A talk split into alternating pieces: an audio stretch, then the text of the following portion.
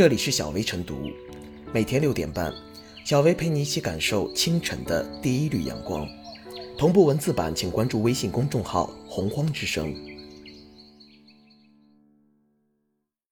本期导言：十三届全国人大常委会第二十四次会议二十六日表决通过刑法修正案十一，其中规定。已满十二周岁不满十四周岁的人，犯故意杀人、故意伤害罪，致人死亡，或者以特别残忍手段致人重伤，造成严重残疾，情节恶劣，经最高人民检察院核准追诉的，应当负刑事责任。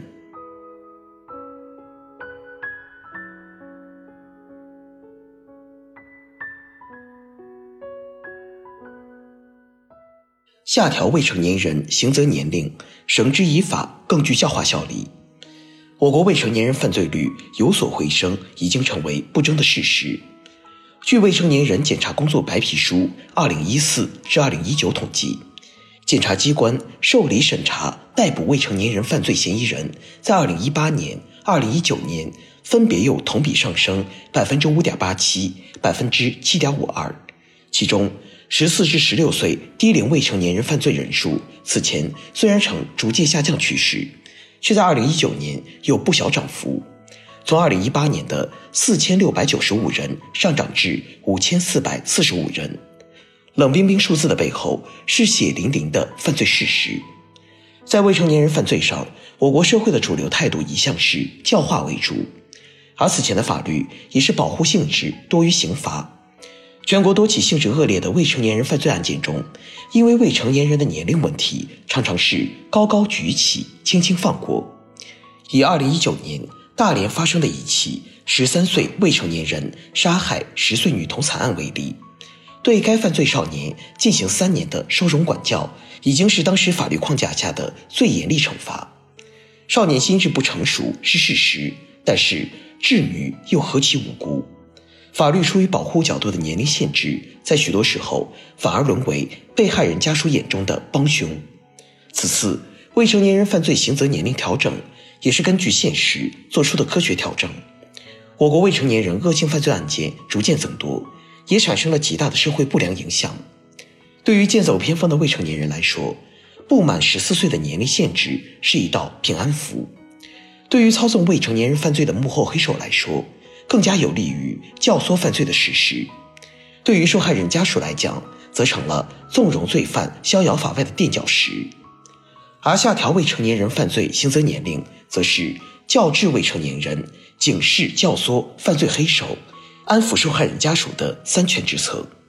对于多数心智尚未发育成熟的未成年人，晓之以理，动之以情，大多时候并不能让其意识到事态的严重性，而钻了法律空子。拥有主观恶性的心智成熟者，就更难用单纯的说教和感化去校正。只有将之绳之以法，让其尝到作恶的苦果，才能实现更好的教化。而这也是对某些成人利用年龄限制实施教唆犯罪的警示，也是对受害人的交代，对受害家属的安抚。未成年人犯罪毕竟有其特殊性，既不能高高举起，也不能轻轻放过。白岩松在评未成年人犯罪事件时就曾经说过，强调严格惩治，让未成年人犯罪和成年人犯罪一样去担责，这不符合我们对未成年人保护的大趋势。而反过来，保护未成年人也绝不是宽松溺爱，犯了罪当没事儿。对于犯罪的未成年人，我们不能像强求成年人一样去惩治他们，而仍应该秉承教化为主、惩治为辅的方针。矫正一棵已经长成的参天大树，无疑难于登天；但是修剪一株幼苗歪曲的枝丫却并不困难。将一位可教的失足少年从罪恶的深渊彻底拉出来，比在监牢里多添一位罪犯更具社会意义。一味的晓之以理，动之以情，并不能完全教会未成年人责任二字。辅之以绳之以法，才更加具备教化的效力。因为受过的说教或许会随着日复一日而淡化，但他一定会记得法律的荆条曾经狠狠地抽痛过自己。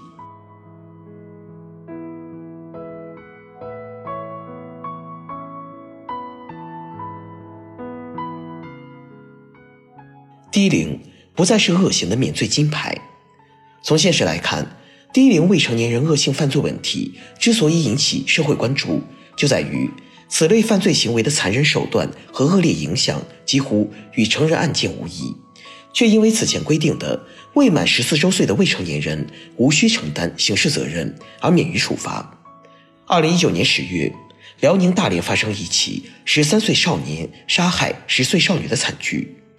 令人震惊的是，凶手竟然装模作样两次前往受害人家中咨询案情。在案件水落石出后，因少年未达到法定刑事责任年龄，依法不予追究刑事责任。这样的结果一度引起了网友的热议。无论如何，年龄绝不是罪恶的保护伞。低龄也不再是逃脱惩罚的免罪金牌。事实上，随着生活条件的改善，未成年人的身体素质早已不同以往。借由网络信息的下沉，未成年人的精神和心智也呈现早熟倾向。正因如此，民法总则此前已将无民事行为能力年龄从十岁下调到了八岁。刑法修正案十一将刑责年龄下调到十二岁，充分考虑了。时代发展的特征和孩子的成长规律，坚持了对未成年人违法犯罪教育为主、惩罚为辅的原则，兼顾被害人和社会的感受，明确对低龄未成年人犯罪既不能简单的一关了之，也不能一放了之。值得注意的是，尽管对未成年人刑事责任年龄范围做出了修改，但是刑法修正案。并没有把最低刑责年龄从十四岁普遍降低到十二岁，而是通过设置严格的条件、审慎的程序，对特别严重的犯罪进行个案调整，比如经最高人民检察院核准追诉的必要程序、情节恶劣的综合裁量等等。在涉及未成年人犯罪的问题上，再怎么谨慎都不为过。正如全国人大常委会法工委相关负责人所做的介绍那样。对预防未成年人犯罪实行分级预防，对不良的行为进行干预，对严重不良行为开展矫治，对犯罪行为惩处的同时进行帮教。我们也要看到，比起惩处小恶魔，防止小恶魔的诞生更具长远意义。问题少年不会无中生有，从教育缺位到情感缺失，从家庭失责到学校失教，任何一个成长环节的断开。都可能导致最终走上歧途。对全社会而言，给予未成年人足够的关心和爱护，留意他们的行为习惯、精神观念、心理状态，加强学法、懂法、守法的法治教育，比所有的遗憾都更有用。良法善治，期待这柄愈磨愈锋利的法律之剑能够带来足够的警示作用。愿每一个未成年人都能茁壮成长。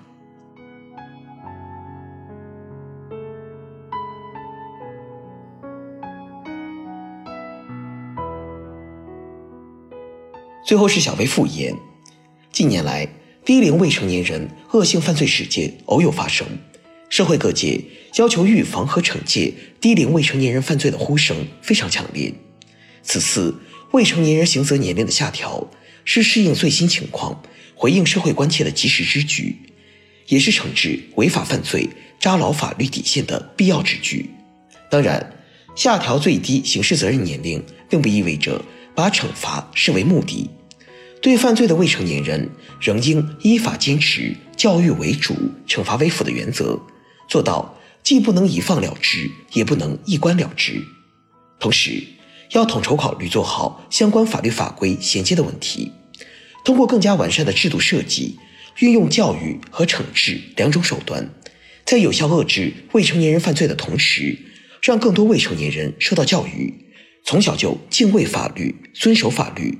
使法治社会建设的根基更扎实。